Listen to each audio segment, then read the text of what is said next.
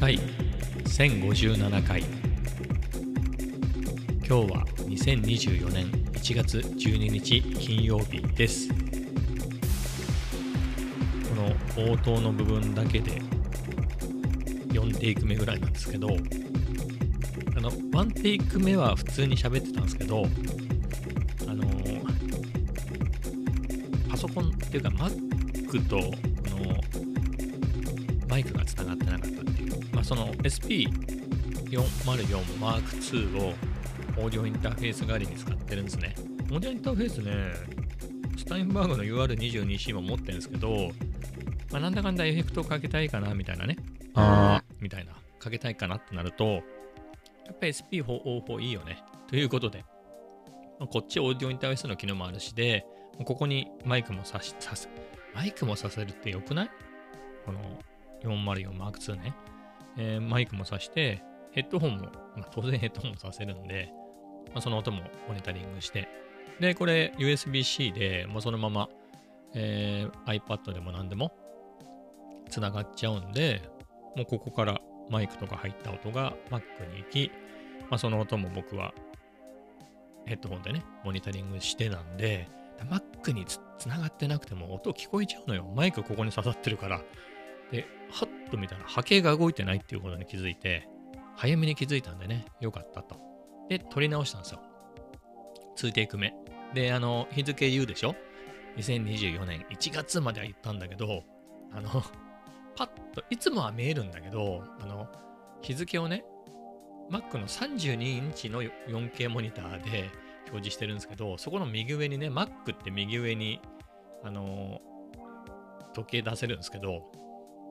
時計とか日付とかね、日付と時計がメニューバーに出せるんですけど、その字が見えなくて、霞んで、霞目それでね、え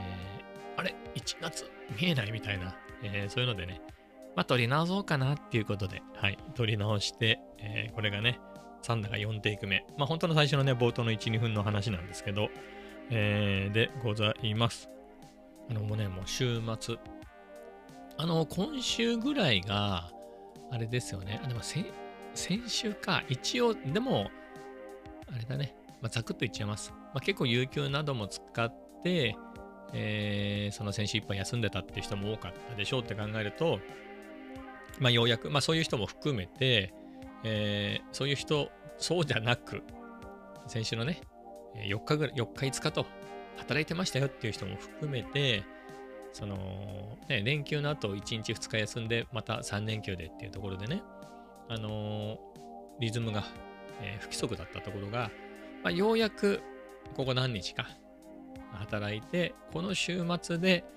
やっと戻るんじゃないんですかねっていう、半年休職している私が言うのもなんなんですけれど、なんか、イマジン、なんかそういうことをね、イマジンだね、まあ、ずっともう、ジョンの、ジョン、ジョンね、ジョン・メレンキャンプ、ジャックダイアン、そっちじゃない方のジョン、ジョン・フォガティね、ジョン・フォガティってわかりますか ?CCR ね、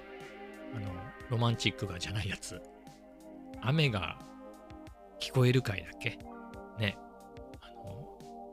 クリーデンス、言えなさそうだな。クリーデンス、クリア、ウォーター、リバイバル。え、そんなに CCR 合ってる？え、ダブルはどこに行ったの？じゃあ。クリーデンス、クリア、ウォーター、リバイバルだよね。W って入んないんだね。え、ちょっと探していい？いや、CCR めちゃめちゃ有名でしょ ?CCR。ほら、クリーデンスクリアウォーターリバイバルあっての。はい、有名なやつですよ。えっ、と、なんだっけ、ハビューなんとかレインってやつね。有名、よく CM でかかってたりもしたから、えーそれでね、まあ、CCR ってやったら出てくるから、間違いなくね。B ってやっちゃうと、俺も好きな方のあの日本のバンドが出てきちゃうんですけど、CCR ってやっても素敵なのが出てくるんで、いや、僕どっちかっつったら、いや、多分世界的には CCR だろうけど、世代的に CCB かなみたいな。どうでもいい話ですけどね、CCB もね、もう2人亡くなっちゃったでしょ？その話？あの、リュウさんね、ドラムのリュウさんも亡くなって、それって去年だよね？で、ベースの渡辺さん？えー、秀樹還暦なんて言ってね、あのイベントもやってたのが、55歳。あ、還暦だから、あれ？還暦って60歳だよね。ということは？還暦になったの？えー、いろいろ混乱したんですけど、分かりました。その渡辺秀樹さんね、CCB のベーシストの。あのベーシストっていうか、まあ、歌ってもいる。まあ、みんな歌えるからね、CCB はね。えー、あれですけど、その、あでも、そうね、ベースの渡辺さん、秀樹還暦っていう、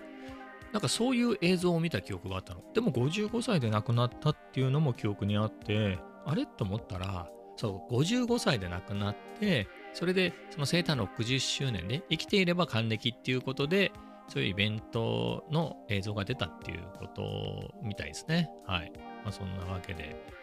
なんでこの話になったのか全然わかんないですけど、え、なんで CCR の話になったの？じゃあ、そそもそもさ、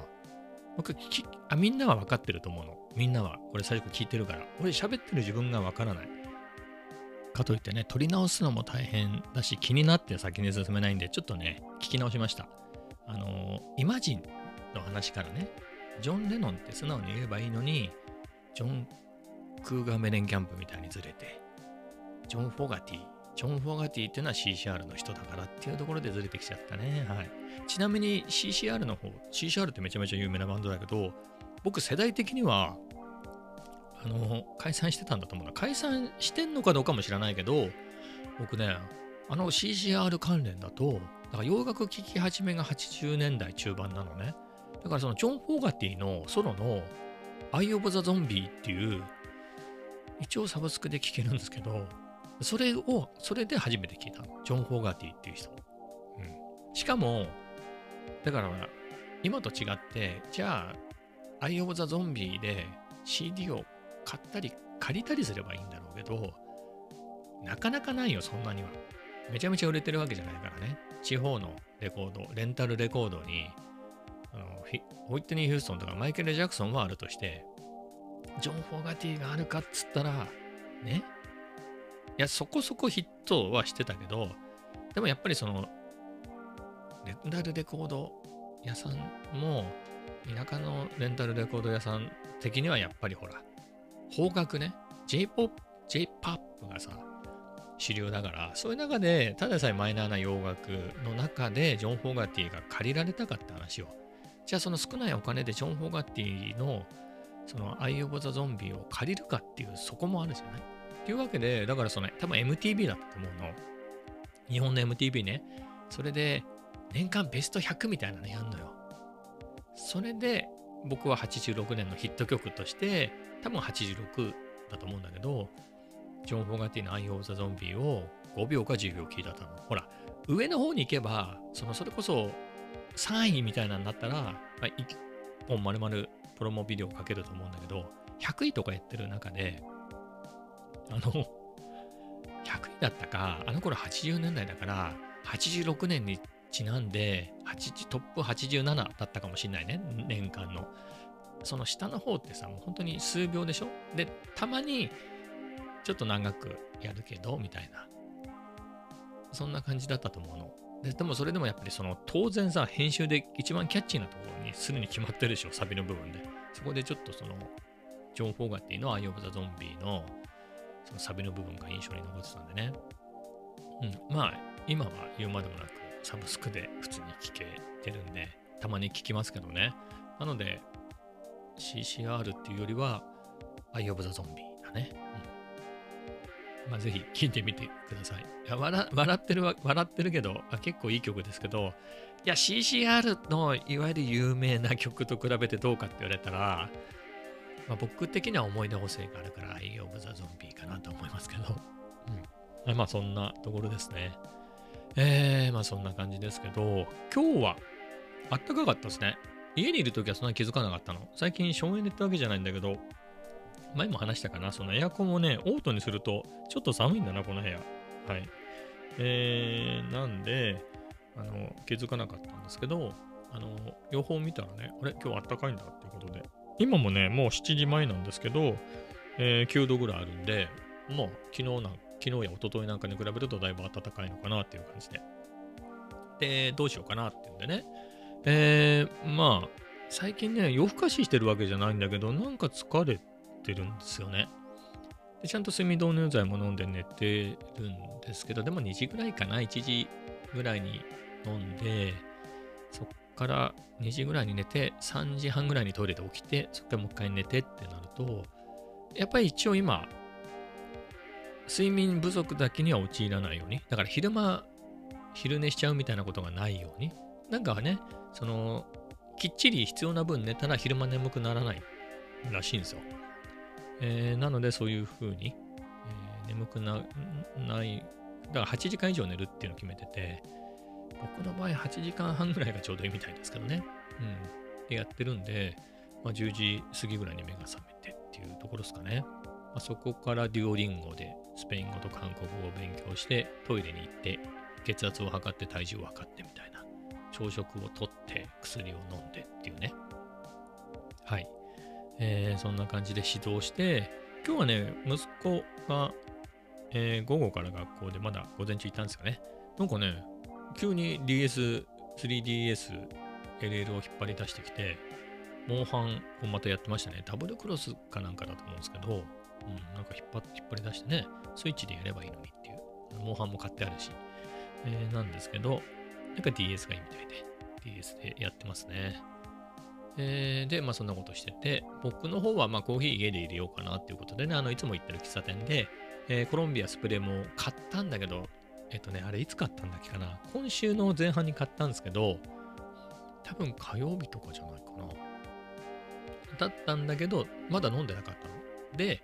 それで言うと、大晦日にね、初めてそこの店で、えっ、ー、とね、まあ、カフェオレが用なんでって言ったらフレンチローストがおすすめで、それ、あの 100g 買ってね、美味しかったんだけど、やっぱモコモコ感を楽しみたいよね。いい、いい豆っていうか、僕的な基準でいい豆ってやっぱり、お湯落とした時にムクーってなってきてね。あれが、あのモコモコが楽しいから。えー、で、あ、でもさすがにフレンチローストまで行くと、あれだなと思って。じゃあもう一段ってなると、こう見てて、コロンビアスプレモが色的にいいなっていう。朝入りすぎてもそんなにモコモコなんないんじゃないかなわかんないけど。えなので、よくわかんないですよ。分かってないで言ってますけど、ま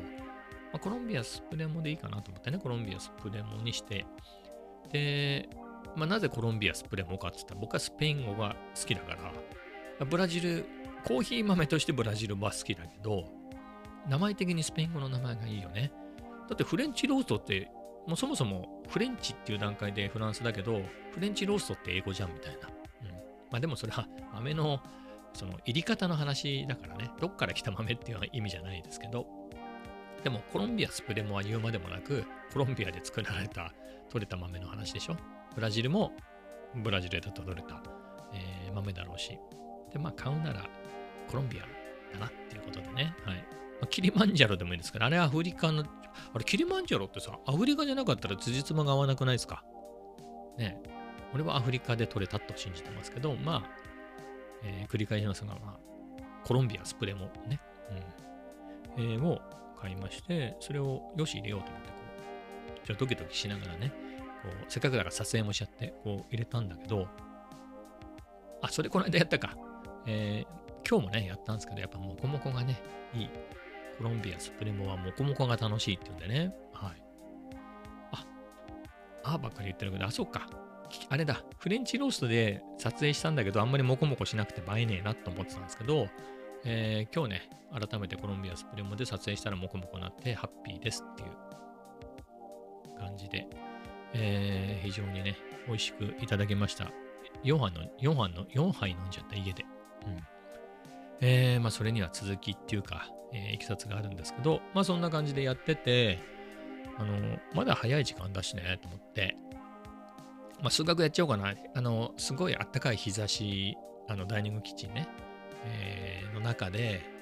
数学だな。数学をやろうと思って、はい。数人のね、三角、三角関係じゃないよ。三角関数ね。はい。三角関数。だからさ、これもさ、大人は三角関係とか、そういうやらしいの出てくるじゃん。俺ぐらいまで来るともっと枯れてくるから、三角関数だ。三角関数ね。トリゴノメトリーで合ってますかね。サイン、コサイン、タンジェント。あれね。うん。あれです。そっちの方の三角ね。三角といえばもう、もうそっちしか出てこないから、もう俺ぐらいまで来ると。はい。そんな感じでね。えー、解いてましたけれど、はい。本当にこれやったのかなって、やったけど、これ、解けたのかな、前って思いながらね、はい。やっと腹落ちしたっていうところですけど、まあ、そんなことをやりながら、えー、ね、やっぱ節約持って考えるとね、じゃあ外でコーヒー飲むなって話だけど、やっぱいっぱい歩いてね、健康のためにって考えると、やはり歩かねばっていう。まあそういう中で、出先でお腹が空かないように家でちゃんと食べてね、まあ、そこから出かけましたけど、いや、その前にね、ちょっと悩んだのよ。ちょっと悩んだのが、持ち物ね。いやほら、ミニマルがどうこうとかさ、続く、絶対続かないやつ、この間、何日か前言ったじゃないですか。多分、おととい、先おとといぐらいに、えっ、ー、と、あ、火曜日だね。火曜日、あの、心療内科行って、そのか、な柏なんで、えー、違う、ブックオフで本3冊買ったよなんて話をしましたけど、で、そのまま喫茶店行ってね、その時は荷物いろいろ、まあ、サンプラーは持っていかなかったけど、iPad だなんだ、カメラだなんての持っていきつつ、えー、喫茶店に行って、あなんか手帳と喫茶店とかだけで、また久しぶりに喫茶店行ってみたいななんて話をして、言ったそばから次の日ぐらいやんなきゃっていうことで、一昨日はね、その、まあ、カメラを持ってったけど、まあ、トートバッグに文庫本一冊と手帳とね、えー、を入れて、えー、行ったわけですよ。それはそれですごく楽しく過ごせたけれど、あのー、まあそれだけが目的ではないんでね、昨日は逆にいつも通りいろいろ詰め込んでサンプラーも持って行って、えー、いつも通りな感じでね、やってたんですけど、今日はどうかっていうのでね、うーんと思って、いや、いろいろ思ったのが、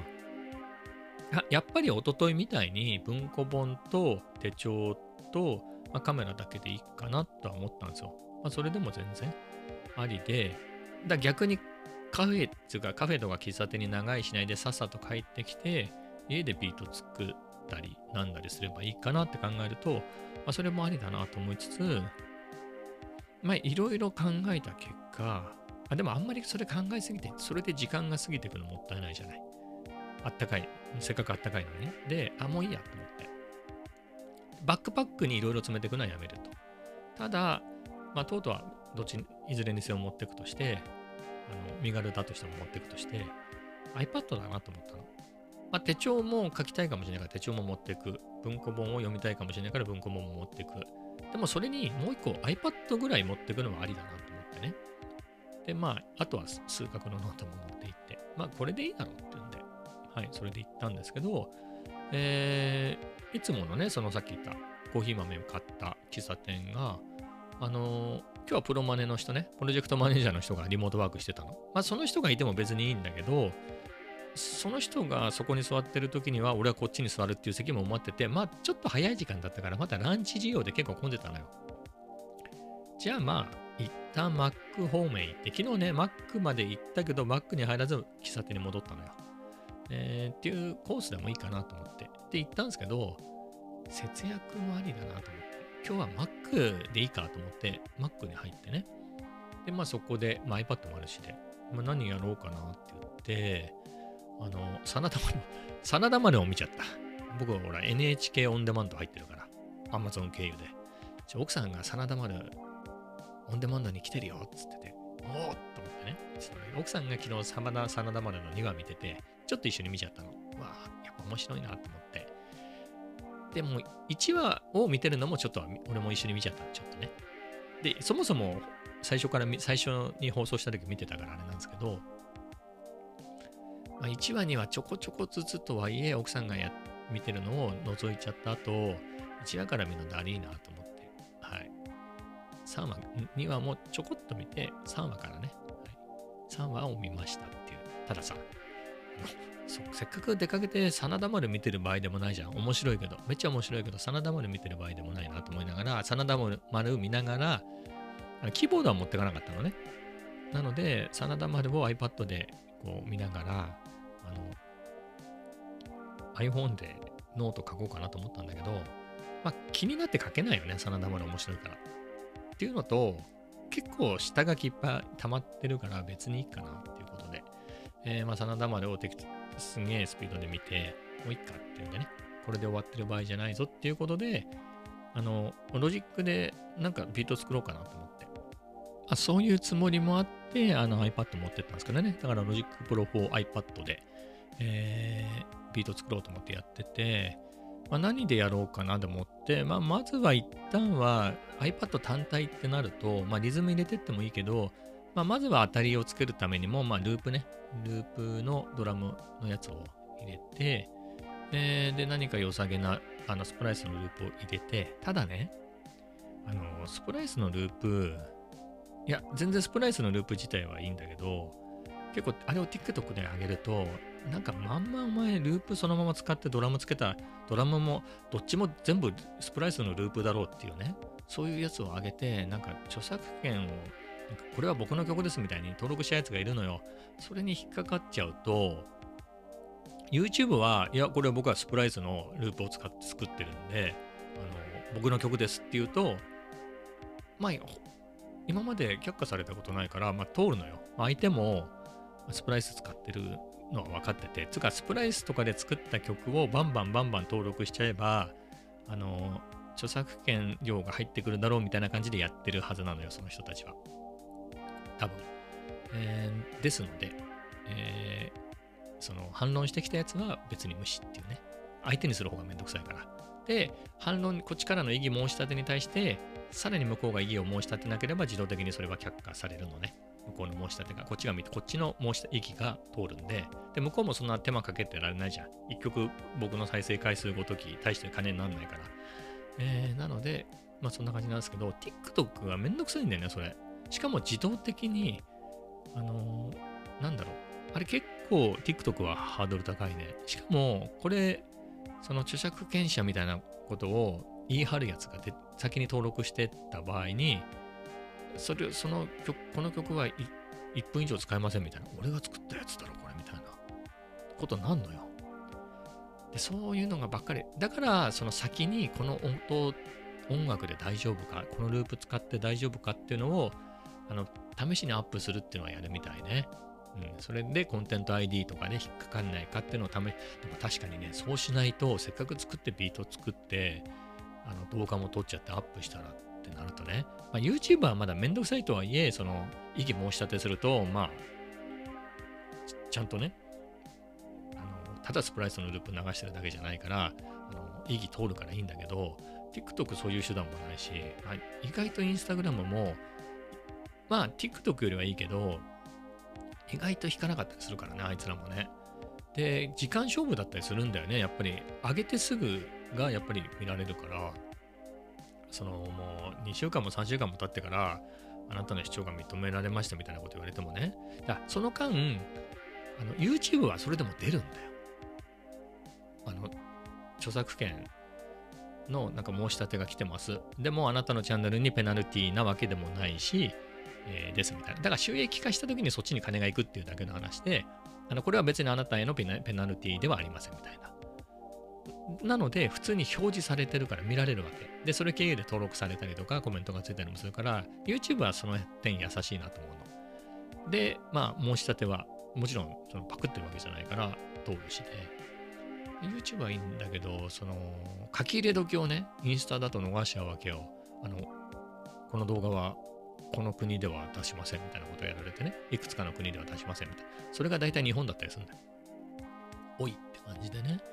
えー、だったりするんでね。はい。なので、そういうこともあって、えー、スプライスの音源も使うんだけれど、それにかぶせて自分のメロディーも載せようと思って、はい。そういうのやりましたね。えー、そんな感じで作ったんですけど、で、それ、ロジックでやったんですけれど、それはほら、さっきも言った通り、ドラムもね、ドラムもループ。えー、で、えー、バックグラウンドも、えー、スプライスのループだったんですけど、えっ、ー、と、それをどれでやろうかなと思ったの？ロジックでそのままやってもつまんないかなと思ってね。で、ドラムとかは自分で入れたいなと思ってたんで、えー、それをどれでって考えて、まあ、結局、家でやろうと思って。じゃあ MPC でやってみようかなっていうことで、あのー、自分で作ったメロディーね、iPhone、iPad か、iPad の画面上に出てくるソフトウェアの鍵盤で適当に弾いたんですけど、g マイナーだから、キーが g マイナーだから、G マイナースケールで適当に順番こうピロピロ弾けば外れはしないだろうっつってね、うん、でも僕 G マイナーって見忘れて G で弾いちゃったんだよね。後であの G マイナーにしましたけど。はい。聞いてわかんねえのかっていう話ですけどね。僕は耳がそういう音楽の耳が悪いんでまあいいじゃない。直せたんだから、えー、というわけでね、えー、その MIDI のやまま MPC に持ってきたかったんだけどやり方さっぱりわかんないからもうめんどくさいやと思ってあのオーディオファイルとして書き出してね WAV として書き出して、えー、MPC に SD カード経由で入れて、えー、それを取り込んでみたいなね。で、ドラムはいつものドラムのね、お気に入りのドラムキット作って、オリジナルのね、ドラムキットがあるんで、まあ、これで、みたいなやつをこう入れてって、まあ、この今のパターンで、2小節のパターンで、もうこれ8小節までこうコピーコピーコピーコピーコピーコピってやってって、で、えー、スプライスのループをこう入れてって、で、あと自分のね、メロディーを重ねてっていうやつで、えー、やりましたね。まあ、ポッドキャストってね、ありがたいよね。ありがたいっていうのは、多分これで著作権がうんなんとかね、まあ、著作権違反はしてないんですけど、ならないんで、えー、これどうしようかね。えっ、ー、と、元の、メロディーね。自分で作ったやつです、これ。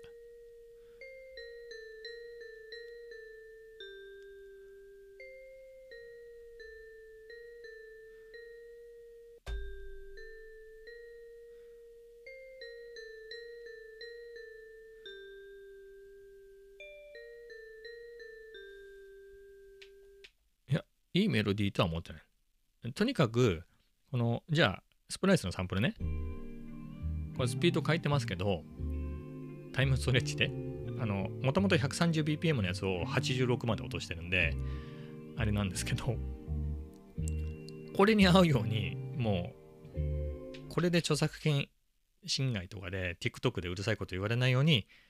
もうかぶせてるっていうだけの話なんで、はい。えー、やってますけど、じゃあ、完成したやつを、完成したっていうわけじゃないですけど、やってみますか。これね、まだね、録画してないんですよ。これを、あの、何って言われても困るよね。あの、SP に入れて、今 SP 経由した音ですけど、SP でエフェクトかけながら、えー、2分ぐらいやって、まあ、それをアップしようかなと思ってるんですけれど、ちょっと練習があったらやってみますか。えっ、ー、と、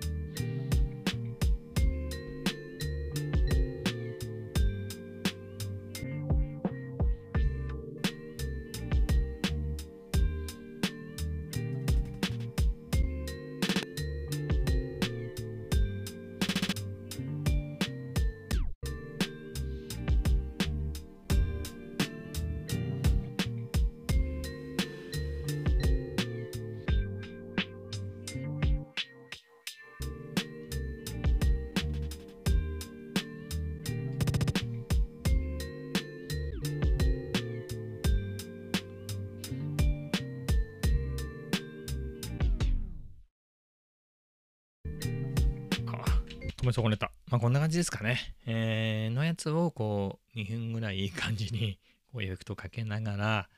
えー、ショート動画で作ってあげようかなと思ってるんですけどね。うん。あ、ここまでこう、トータルで聞いてくんないと、なんであのメロディーって言われても、いや、俺だってわかんないよ。もう適当に、必死なんだから。必死で g マイナーの、ね、キー g マイナーでこう入ってるこのスプライスのサンプルこれに著作権ごろつきどもに、えー、俺の動画を邪魔されないために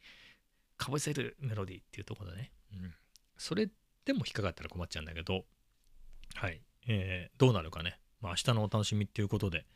えー、ですね。はい。まあ、これ、今ね、7時過ぎだね。えー、ぐらいなので、まあ、8時ぐらいには、やっぱり、ね、ジョギングがてら、えー、マクドナルドにまた行くっていうね、うん、こでそしてジムに寄ってそっからの帰りで夜撮影しようかなと思ってるんで、うんまあ、どうなることやらですけどね。はいまあそんな感じで。MPC あでもね MPC ねやっぱいいね、うん、やっぱりねやっぱりやっぱりやっぱりどっちがやっぱりなんだけど SP 慣れてるね。毎日、両方毎日触ってるとはいえ、